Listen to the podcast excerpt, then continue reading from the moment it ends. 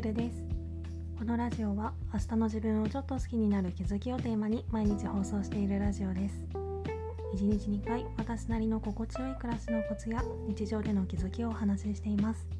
もしよろしければフォローコメントなどお待ちしております。ということで今回は思考のキャパには上限があるっていうテーマでお話ししたいと思います。私は自分の考え方をアップデートさせたい時たまに Yahoo 知恵袋とかそういう質問サイトみたいなものを見てるんですけどその中のとある質問で皆さん普段何を考えて過ごしてますか？合計100%になるようにパーセントで教えてくださいみたいなのがあって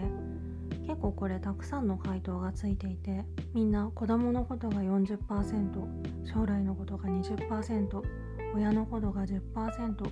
きな芸能人のことが10%みたいな感じで答えてて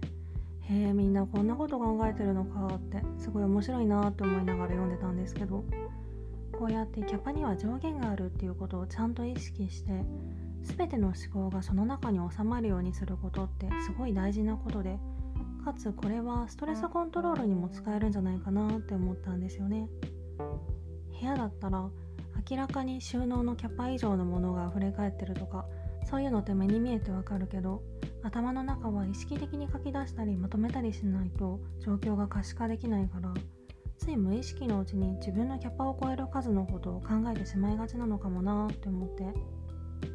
でも言われてみれば確かに際限なくいろんなことを考えられるわけはなくて頭がパンクするっていう言葉があるように思考にも収納の上限というかそういうのって絶対ありますよね。そう考えた時に果たして私はちゃんとこれを有効活用できてるのかなって思って。仕事のこととかプライベートのこととか将来のこととか家族のこととかいろいろ考えるべき大事な要素はあってさっきの質問みたいに上限を100%として割合を割り振っていったら多分これだけで100%になってしまうくらいなのに私はそこに例えば誰々がムカつくとかあれが気に入らないとかそういう大事なことでも何でもない無駄なことに思考のキャパを使ってたような気がしてなんかすごい損してる気分になりました。それと同時にこういう考え方ってストレスのコントロールにも活用できるなと思ってなんだろう思考のキャパには上限があって大切な要素を入れるだけでギリギリになるんだからそんな誰がムカつくとか気に入らないとかそういう自分にとってどうでもいいことを考えるスペースは残ってないみたいな。こういう思考を持っておくとイラッとした時とかそういう何かマイナスな気持ちになった時にこんな無駄なことを考えてたら貴重なキャパを使っちゃうからやめようみたいに軌道修正するきっかけにもなる気がするんですよね。